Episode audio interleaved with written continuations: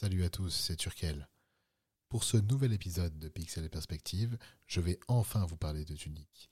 Alors oui, je, car pour cet épisode, je suis en solo.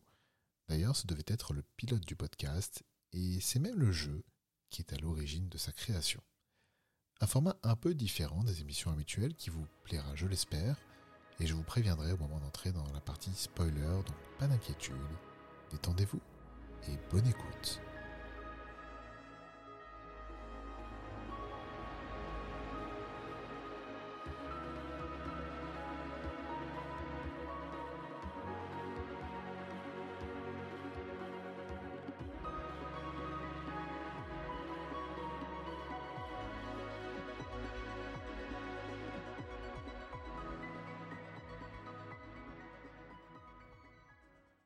Ceux qui me connaissent le savent, je suis un amoureux des consoles d'antan, et plus précisément des machines de Nintendo des années 90, en partant de la NES pour aller jusqu'à la Nintendo 64, et évidemment en passant par la fameuse Game Boy. D'ailleurs, j'inclurai même la GameCube, sur laquelle nous avons fait un épisode avec Sky, que je vous invite à écouter après ce podcast, bien sûr. Et je dois dire qu'au fil des époques et des générations de machines, de leurs évolutions technologiques, le sentiment de plénitude que j'avais manette en main s'est évanoui. C'est une des raisons pour lesquelles j'ai gardé ma NES d'ailleurs, ma toute première console, et c'est avec elle que mes enfants ont débuté leur aventure de joueur. L'activité de niche que je devais cacher à la plupart de mes camarades pour ne pas subir l'opprobre, le jeu vidéo s'est standardisé pour devenir un médium de divertissement majeur, un marché générant des milliards.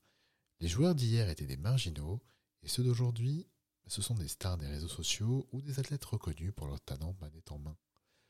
Si je considère que le jeu vidéo vit aujourd'hui son âge d'or, j'ai du mal à me retrouver dans ces propositions vidéoludiques standardisées, bien que parfois spectaculaires et divertissantes. Elles répondent de plus en plus à un cahier des charges bien défini, une recette qui fonctionne, mais que personnellement je trouve bien fade. Attends, attends, attends, Turk, je t'arrête tout de suite, c'est ultra mainstream ce que tu racontes. C'est pas pour ça que je me suis lancé dans ce podcast, moi. C'était pour aller plus loin que ça. Guine, je t'ai dit que c'était une émission solo aujourd'hui. T'es pas censé intervenir. Mais effectivement, ce que je dis, c'est un petit peu mainstream, donc on va améliorer ça pour la suite. Andrew Scholdice prend quand même son temps pour développer Tunic. Alors, la Covid-19 est passée par là, et il précisera en interview que ça a surtout digitalisé euh, toutes les réunions qu'ils avaient, le peu qu'ils avaient en physique, l'équipe étant assez euh, dispersée à travers le monde. Et le titre sort en mars 2022, juste après Elden Ring. Sacrée fenêtre de sortie. Hein. Un jeu dont on reparlera bientôt d'ailleurs avec l'ami Guin, parce que lui aussi il m'a laissé une marque euh, assez indélébile, euh, voire même profonde dans la peau. On m'a vraiment fait mal.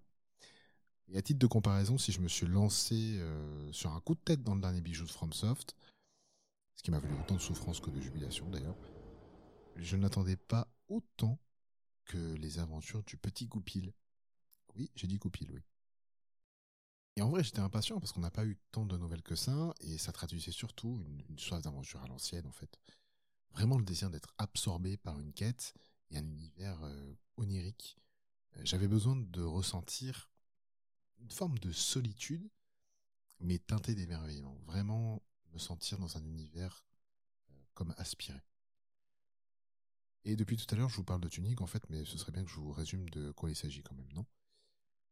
C'est ce qu'on peut appeler un jeu indépendant, de type action-aventure en, vue isométrique. Et on y incarne donc ce petit renard dont je vous ai parlé, même si je l'ai appelé Goupil, qui va devoir survivre sur cette île et résoudre des énigmes qu'il découvrira lors de son exploration. Alors je me suis écrit un résumé Wikipédia, c'est pour ça que, que, je, que je récite.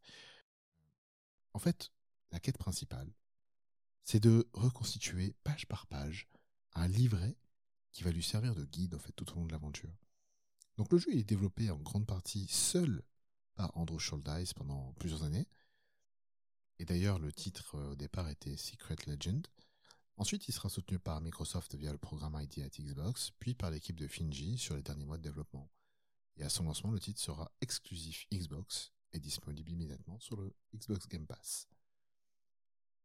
Ah bah voilà, enfin une intro, voilà, impeccable, c'est tout ce que je demandais. Euh, ok, bon bah je vous embête pas plus longtemps, allez bonne écoute. Merci Isran pour le compliment. Enfin, euh, personne m'écoute, quoi. J'avais dit que c'est une émission solo aujourd'hui. Enfin bref, après cette longue introduction, on va pouvoir rentrer dans le vif du sujet.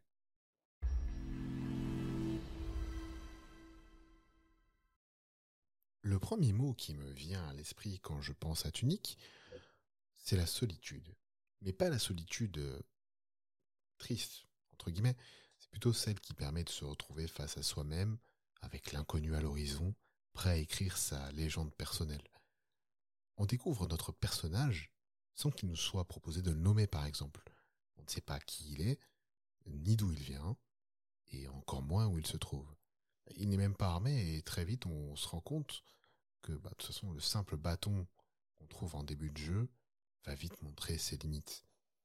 Et si les inspirations vidéoludiques de Tunic sont nombreuses, je veux parler moi de celle qui me touche le plus et qui me rappelle cette quête solitaire et surtout euh, les jeux de mon enfance.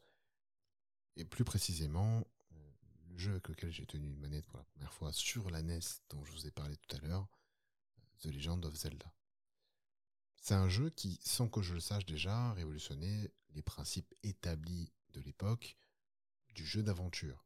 On était à la fin des années 80 et par exemple un système de pile de sauvegarde qui permettait des sessions de jeu plus courtes mais avec une durée de vie plus longue pour le jeu parce qu'on n'avait pas recommencé depuis le début. Euh, c'était déjà quelque chose d'énorme, sans parler bah, du gameplay général. Mais en tout cas, sans rentrer dans le détail, c'est le titre qui va éveiller chez moi une passion vraiment dévorante pour le jeu vidéo, et surtout pour cette série-là en particulier. Alors, vous savez que j'aime beaucoup Zelda, on en a déjà parlé sur la chaîne. Euh, d'ailleurs, je pense qu'on en refera un épisode sur un autre titre de, la série. Euh, en fait, le principe du jeu était simple en soi. On, est, en parcourt en solitaire un monde dangereux mais rempli de secrets, à la recherche d'artefacts qui sont disséminés dans huit donjons devenir le héros d'Hyrule, sauver la princesse, euh, rétablir l'équilibre entre guillemets. En gros, écrire sa propre légende. Et Tunic repose en grande partie sur un principe euh, similaire. Il reprend tous les éléments euh, évidents comme la tunique verte ou encore les couleurs du bouclier ilien. en termes de visuel, ça marque. Parce que moi, je me suis tout de suite identifié à Zelda avec ce jeu-là. Et c'est deux éléments récurrents de la saga, donc euh, bon, ça, marche très très facilement.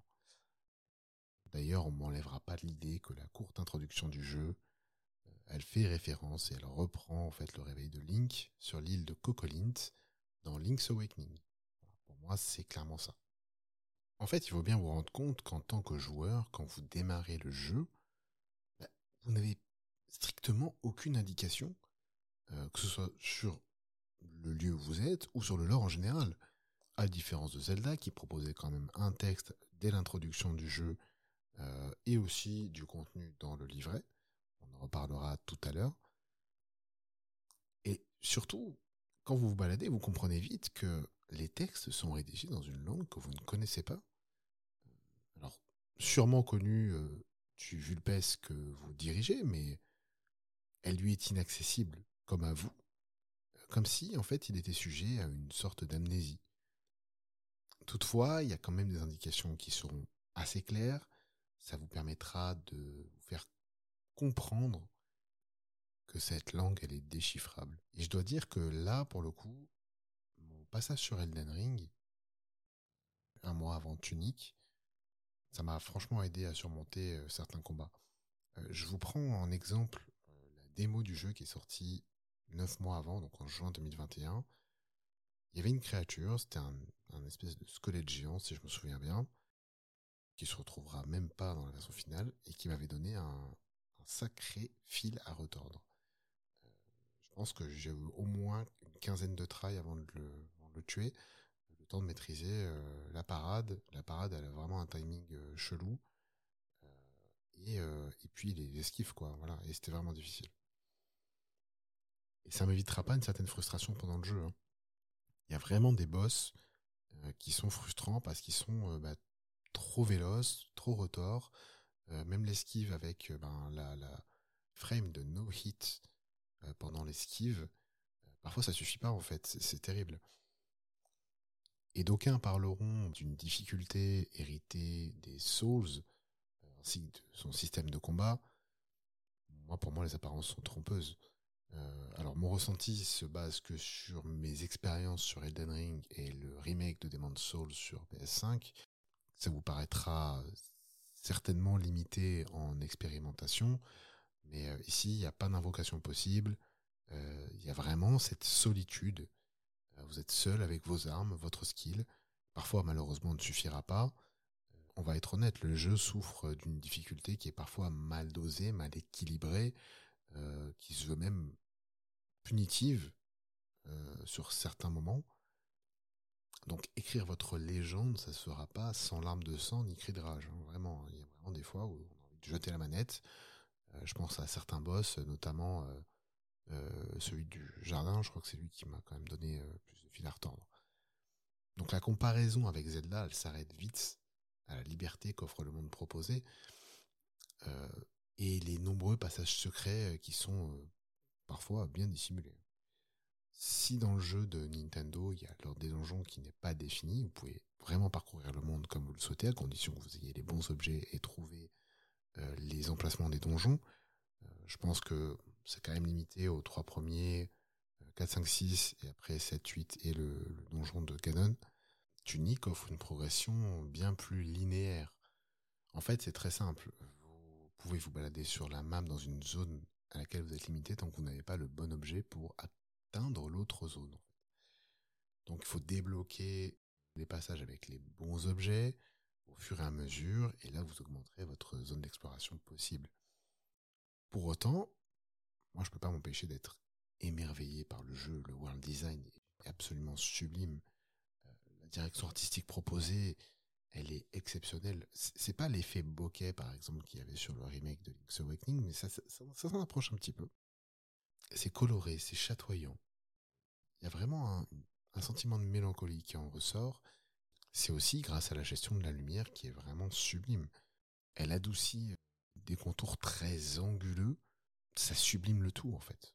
Mais alors le vrai point fort à mes yeux du jeu, dans son ambiance, ça va être l'OST. L'OST, elle est exceptionnelle. Hein. Elle est vraiment exceptionnelle. Elle a été composée par Lifeformed et Janice Kwan, euh, quasiment au tout début du développement d'ailleurs. Et avec ça, on obtient une ambiance euh, onirique, proche du rêve. C'est vraiment, vraiment très, très fort.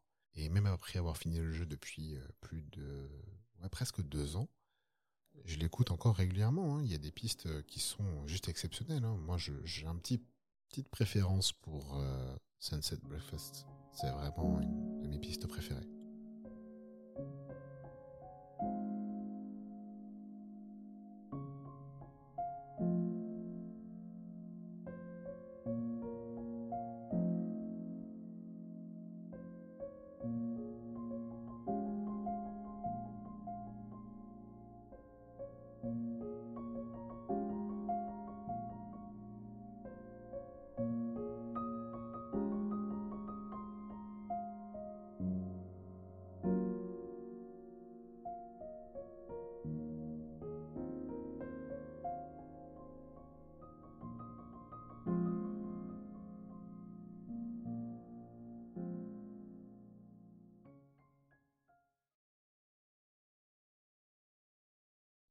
Dans de nombreuses interviews qu'il a données, Andrew Scholdice a cité d'autres sources d'inspiration que Zelda ou Dark Souls, euh, comme par exemple Fez, euh, qui est un jeu qui joue également sur les perspectives, euh, tout comme Monument Valley, qui est un jeu mobile très court mais très plaisant et qui compte une histoire à travers ben, des, petits niveaux qui jouent sur la perspective également.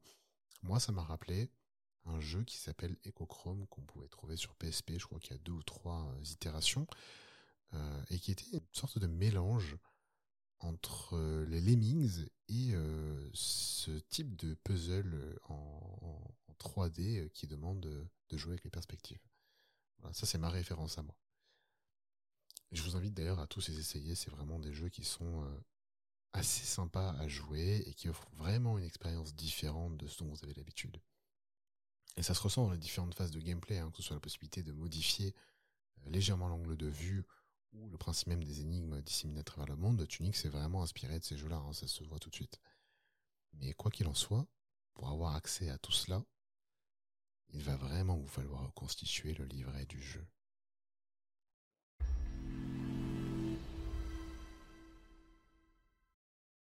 Pour moi, le vrai coup de maître d'Andrew Schuldeis, c'est la réalisation de ce livret. C'est la quête principale du petit renard que vous contrôlez. Et plus on récolte de pages, plus on peut progresser dans de nouvelles zones. Découvrir de nouveaux secrets, lever le voile sur l'histoire du monde de Tunique. Je vous ai parlé tout à l'heure de narration environnementale. Euh, le petit livret va vous donner quelques indications, mais lui aussi est écrit en langue renardienne. Pourtant, on y revient régulièrement et avec plaisir, euh, afin de trouver ben, le moindre indice, euh, ou alors essayer de donner du sens à certaines mentions, comme par exemple la Sainte Croix ou l'itinéraire doré. Et pour se rappeler le bonheur d'en ouvrir un de ses propres mains aussi. Ça, c'est vraiment important. Mais il y a quand même une question qui se pose, je la, je la posais tout à l'heure. Mais à qui il appartenait ce livret? Parce que il faut se dire une chose, c'est qu'on y trouve ci et là bah, des annotations euh, et même des tâches de tasse de café, par exemple. On y trouvera quand même certaines informations essentielles ou non d'ailleurs euh, dans notre langue, comme euh, certains lieux ou certains passages de texte servant d'indice. et dans sa grande majorité, quand même, le, le guide restera crypté dans la langue renardienne. Qui sait? Vous pourrez peut-être le traduire Puisse le sort vous être favorable. En fait, la notice du jeu, elle vous dévoile la map monde Tunique au fur et à mesure et indique votre position en permanence. D'ailleurs, si vous procurez la version physique du jeu, disponible en version française, vous aurez droit à un packaging à l'ancienne avec une boîte cartonnée et qui inclura le fameux livret. Et à ce sujet, il faut que je vous conseille de ne pas feuilleter le livre au risque de vous gâcher le plaisir de la découverte et l'intérêt général du jeu. Et il vous fournira également la map monde du jeu. Ça rappellera aux plus anciens d'entre vous celle de Legend of Zelda ou même A Link to the Past. Pour moi, baser la quête principale sur l'exploration à la recherche des pages d'une notice. Alors, monteur, je me permets de te couper, je sais pas si tu m'as reconnu, c'est Papa Subway. Bon, je suis juste un pote, je sais. Mais bon, euh, là, t'es en train de faire un petit laïus là, pour dire ah, le jeu physique, le jeu physique, mais d'un autre côté, t'es en train de vendre un jeu où tu dois reconstituer un PDF.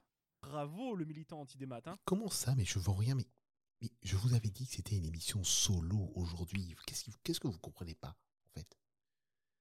Enfin bref. Ce qui est intéressant dans ce qu'il dit, c'est qu'effectivement, si le livret étant dématérialisé, c'est pas pour rien.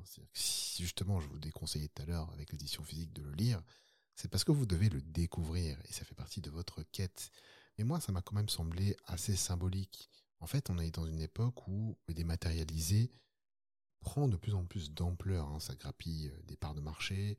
Euh, le tout digital se propage à mesure que les années passent et que les modèles émergents tels que le Xbox Game Pass occasionnent une consommation de masse euh, avec un rythme de sortie effréné. Hein. Je ne sais pas si vous vous rendez compte, mais là, depuis 2018, euh, pour moi, euh, les rythmes de sortie, c'est n'importe quoi. On a des années de folie. En fait, ici, cette notice, elle sonne à mes yeux comme un rappel. C'est encore utile, et c'est ça qui est important. La magie, elle existe encore à travers ces petits livrets. ils ont l'air de rien comme ça, mais qui représentent beaucoup de choses. Vous connaissez mon attachement aux jeux en physique. Et exception faite des jeux édités par des distributeurs spécialisés comme Limited Run, Super Air Games, Fangamer et j'en passe, les éditions du circuit de distribution classique, elles paraissent fades aujourd'hui. Vous avez une boîte, une jaquette, une cartouche ou un CD, et encore que parfois on a le droit à un vieux code tout pourri, euh, et c'est tout. Rien d'autre et à la recherche d'un passé lointain et d'un plaisir si spécial que je ressentais en m'imprégnant des mondes imaginaires que je parcourais, en fait, Tunique et son livret, ça fait office de miroir pour moi. Euh, où le moi du passé retrouve un peu sa place, celui d'un enfant qui s'émerveille du monde se dresse devant lui. Il pourra arpenter seul pour y forger sa propre légende au gré des énigmes, des quêtes à accomplir, des monstres et bosses à terrasser. Et si l'inspiration première du livret, ça vient de The Legend of Zelda, ce dernier m'a plutôt fait penser à celui de Zelda Link to the Past. Alors peut-être pas dans sa conception, quoique il y a beaucoup d'artworks, ces dessins ils sont légion et d'ailleurs sont magnifiques, mais simplement parce que c'est celui que j'ai le plus feuilleté en fait, que j'ai le plus lu à tel point qu'il trônait sur ma table de chevet à l'époque. J'ai eu la Super NES assez tard, pour mes 10 ans, donc j'ai eu la chance de profiter tout de suite d'un catalogue très fourni. Et ce livret-là, celui de Zelda, il est vraiment spécial à mes yeux. J'en ai redessiné quasiment tous les, tous les traits. Euh, je le lisais je le relisais encore euh, quand j'ai eu le jeu. Ce sera certainement différent pour vous parce qu'on n'a pas eu les mêmes euh, expériences, les mêmes enfances et nos références, elles sont très différentes. D'ailleurs, pour l'anecdote, la notice de Link to the Past, elle a été rédigée et les artworks réalisés par Yoshiaki Koizumi. Donc ce sera la première mission au sein de Nintendo. On connaît la suite pour ce grand monsieur de la marque, euh, qui est devenu simplement Monsieur Switch. En fait, ces livrets, que ce soit celui de Zelda, Secret of Mana, ou même Street Fighter 2 par exemple, ou je sais pas, Dragon Ball Super Butoden 2, alors oui, je cite que des jeux qui sont sortis sur Super Nintendo, euh, c'est pas grave, mais j'aurais pu parler de Street of Rage, Soleil, euh, Final Fantasy VII. En fait, c'était un moyen de rester connecté avec l'univers des jeux, euh, même la console éteinte. C'était souvent le premier contact qu'on avait avec le soft. Vous avez certainement au moins une fois ouvert la boîte d'un jeu fraîchement acheté chez votre revendeur local quand vous êtes monté dans la voiture de vos parents. C'est sûr et certain ça. Je peux même vous citer des jeux qui fournissaient un guide stratégique complet, comme Secret of Mana, ou même les excellents Secret of Evermore ou Illusion of Time. Alors on peut même aller plus loin, parce que on a aussi des génies comme euh, Hideo Kojima, qui eux, en fait cassé le quatrième mur. Euh, Metal Gear Solid, par exemple, qui proposera une indication nécessaire en jeu directement au dos de sa jaquette. Alors c'est pas le livret, mais vous comprenez ce que je veux dire. Pour moi, la disparition des livrets et des notices, d'ailleurs, c'est des motivations euh, euh, principalement et soi-disant écologiques, mais en réalité plus économiques, qui a été portée par EA et Ubisoft au début des années 2010. Attendez quoi, encore eux? Non mais les NFT, les microtransactions. Le, maintenant, c'est le tout digitalisé. Non mais on n'en peut plus en fait. Moi je dis Hagra, Hagra. Cette disparition, elle a déçu de nombreux joueurs. Et puis au final, ça a entamé le processus de dématérialisation globale du médium. Ça s'est jumelé en fait au passage avec euh, le déclin de la presse spécialisée. De moins en moins rentable, euh, les médias internet, euh, jeuxvideo.com en tête, qui prenaient de plus en plus d'ampleur dans la diffusion de l'information de qualité, ou pas, hein, c'est selon, et la rendant plus rapide qu'un magazine mensuel. Donc forcément, bah, ça, ça n'a pas loupé. Me concernant, c'est précisément à cette époque que je me suis éloigné le plus du jeu vidéo. Euh, l'achat d'un jeu, en fait, ça me suscitait quasiment plus d'émotion. Il n'y avait pas de livret, ou alors 5 euh, ou 6 pages euh, pour les instructions de sécurité, et c'est tout quoi.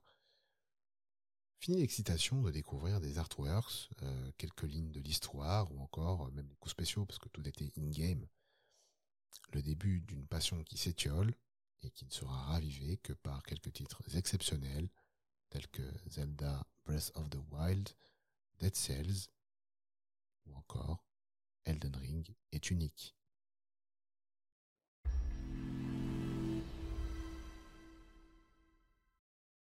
À partir de ce point, je vais entrer dans une partie spoiler qui révélera quand même la fin du jeu.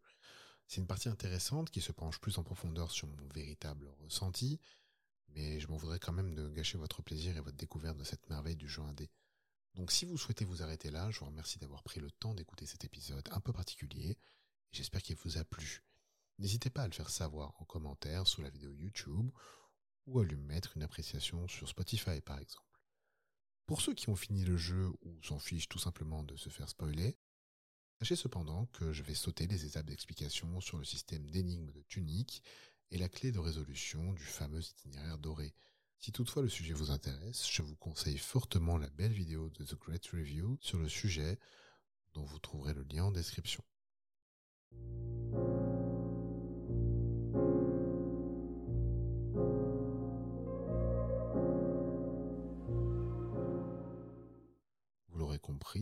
Cette aventure m'a marqué pour de nombreuses raisons, et elle a provoqué chez moi une émotion que je ne savais pas, jusqu'à il y a peu, véritablement définir.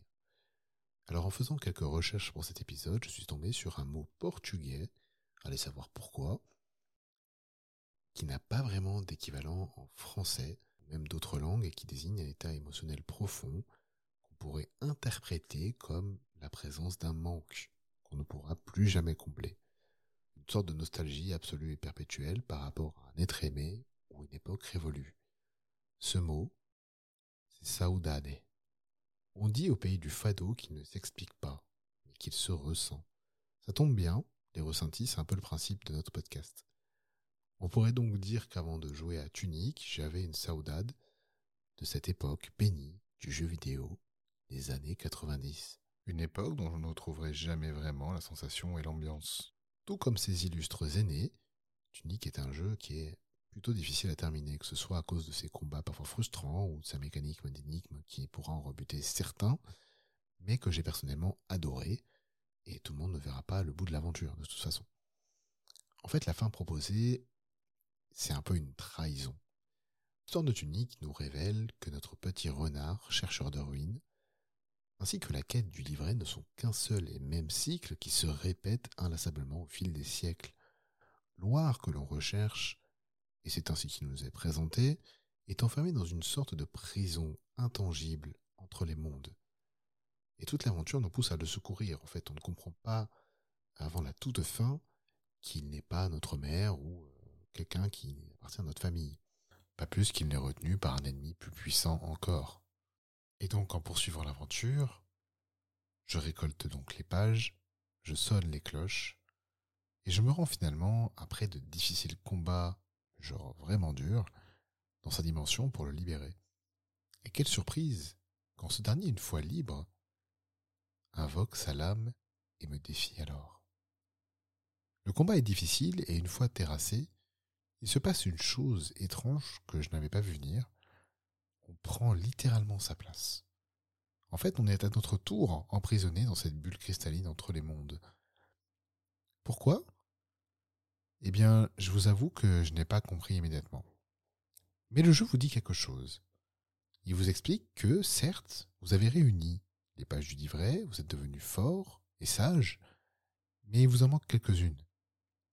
Et à ce moment-là, je me dis que si je veux connaître la vraie fin du jeu et comprendre le sens définitif de l'histoire, la raison pour laquelle moi et ces renards avant moi avons été faits prisonniers, je vais devoir partir en quête des pages restantes et affronter ce mystérieux renard. Donc il m'a fallu parcourir de nouveau le monde pour compléter le livret, et cela passait forcément par la très tordue énigme de l'itinéraire doré. Je dis tordu, mais c'est pas une critique. Je dis ça parce que il y a quand même des euh, manipulations un peu difficiles à faire. Et personnellement, j'ai cherché la solution. Donc, euh, je m'en suis un peu voulu au début, mais au final, j'ai quand même passé deux heures dessus et je me suis dit, bon, euh, très franchement, il vaut mieux que j'aille voir ce que c'est pour vraiment découvrir la fin du jeu, parce que c'est ça qui m'a apporté le plus. et très honnêtement, c'est pas parce que vous ne la réussissez pas par vous-même que vous n'avez pas compris le sens du jeu et le sens des énigmes du jeu. Donc, il n'y a pas de mal à le faire. Même si c'est pas une recommandation, parce que je pense qu'il est toujours mieux de découvrir les choses par soi-même.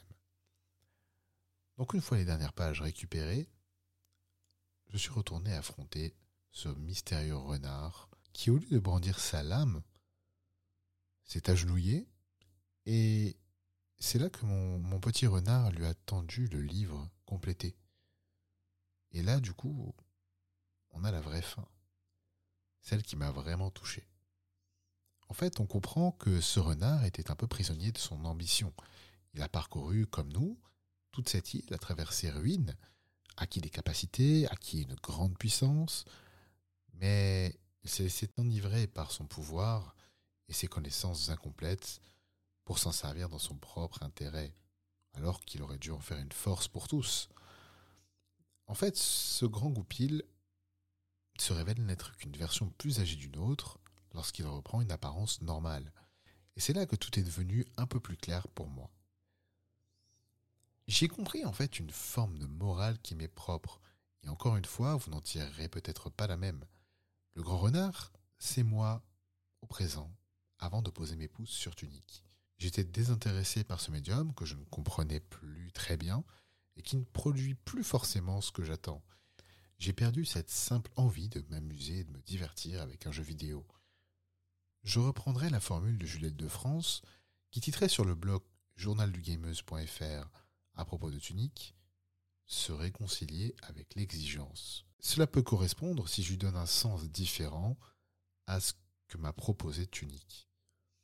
Ma saudade m'a presque condamné à abandonner l'idée de m'amuser avec un jeu vidéo. J'étais prisonnier de cet état de manque impossible à sevrer. J'aurais simplement pu devenir plus exigeant et rechercher des titres très intéressants, plus difficiles, et qui, sans être de la trempe de ceux que je vénérais hier, s'en inspiraient très certainement, et auraient pu combler ma soif d'aventure ou tout simplement de divertissement vidéoludique. Je me suis simplement retrouvé perdu par ces envies que je n'arrivais pas à combler. Mais alors, qui est en fait le petit goupil qui nous a emmenés à travers neiges et marais, forêts et cimetières, à la recherche des secrets de cette île Eh bien, à mes yeux, ce petit rouquin-là, représente mes deux enfants. Et ce livret, il représente peut-être un guide de comment s'amuser. En fait, tout bêtement, chaque fois qu'ils prennent une manette en main et se lancent dans leurs aventures, ils m'invitent à la partager avec eux. Parce qu'ils savent que j'aime le jeu vidéo, et en fait, ils veulent simplement passer un moment avec moi, me laissant l'occasion de redevenir pendant quelques minutes l'enfant que j'étais hier. C'est une façon d'apprendre à me connaître mieux. J'applique ça aux jeux vidéo, mais je pourrais appliquer ça à des jeux de tous les jours, des jeux de société, des jouets. En fait, c'est simplement une façon de me dire, papa, partage un moment avec nous et amuse-toi. Permettant par la même occasion de leur transmettre mes souvenirs de joueurs ou d'enfants et de les aider dans leurs aventures. En voyant leurs yeux briller d'émerveillement et se donner à fond pour gagner un simple Mario Kart parce que je suis sans pitié, ou parfois simplement contempler un environnement, je suis comblé de joie. En fait, en me tendant ce livret et ce guide, il me rappelle qu'enfant, je ne me posais pas vraiment la question de tel jeu est cool, celui-là est nul. Non, loin de là en fait. Ils découvrent avec la même innocence que moi hier des jeux d'aujourd'hui et construisent leur propre bagage vidéoludique. Ils font tout pour créer ce lien avec moi, à travers nos manettes, comme l'a fait ma mère à l'époque en me tendant ce pavé gris et noir au bouton rouge, pour simplement partager un moment avec moi et me faire voyager avec The Legend of Zelda. C'est le rôle que je dois tenir aujourd'hui. Car moi aussi je veux participer au cycle vertueux du formidable émerveillement que peuvent procurer les jeux vidéo. Je vous expliquais en début d'épisode que j'avais conservé ma NES et qu'elle les avait accompagnés dans leurs premières escapades pixelisées. Eh bien, à mes yeux, c'est de ça que parle la fin de Tunic. En fait, c'est une sorte de devoir de mémoire qui m'oblige à leur transmettre mon vécu et mon histoire à travers la génération de consoles et les différents titres que j'ai eu la chance de toucher. Je pense sincèrement que notre génération doit transmettre aux suivantes leurs expériences vidéoludiques sans pour autant juger négativement les titres modernes, et ce même s'ils ne nous correspondent plus. Ce sont des jeux qui laisseront leur empreinte sur les jeunes et marqueront leur temps de toute façon. Et oui, je parle de Fortnite. Je me rends compte que les critiquer, voire même les renier sans s'y être vraiment intéressés, n'a aucun sens. S'ils sont si joués, c'est qu'ils sont dans le vrai au regard de ce qu'attend la génération actuelle, que ce soit en termes d'interaction vidéoludique ou en termes sociétaux. Les ignorer ne fera au final que m'éloigner de mes enfants qui de toute façon y joueront avec ou sans moi. Et en les éduquant aux consoles rétro, j'ai en quelque sorte réussi le pari de leur montrer que pour chaque génération de consoles, qu'elles soient récentes, plus anciennes, on peut trouver des softs qui peuvent nous faire rêver ou simplement nous divertir. Léo par exemple prend un énorme plaisir sur Kirby's Dream Land 3, autant que sur Super Smash Bros Ultimate. Elena, quant à elle, trouve son compte sur Animal Crossing ou encore sur Zelda Minish Cap sur Game Boy Advance. Et ce mélange de générations permet de nous connecter. Je découvre ce qu'elle aime, elle découvre ce que j'aimais, car après tout, le jeu vidéo est lui aussi une forme de langage universel. Si vous avez apprécié ce format différent des épisodes habituels, n'hésitez pas à nous laisser un commentaire sous la vidéo YouTube ou une appréciation sur Spotify. C'était un podcast un peu plus personnel et je remercie mes comparses Papa Subway, Guin et Isran d'avoir bien voulu me prêter leur voix. Il y aura, je l'espère, d'autres itérations de ce format cette saison pour vous proposer toujours plus d'émissions sur nos ressentis personnels à propos des œuvres de la pop culture. Merci d'avoir écouté cet épisode et à très vite pour de nouvelles aventures. En attendant, comme d'habitude, prenez soin de vous et explorez autant que vous le pouvez ces mondes imaginaires.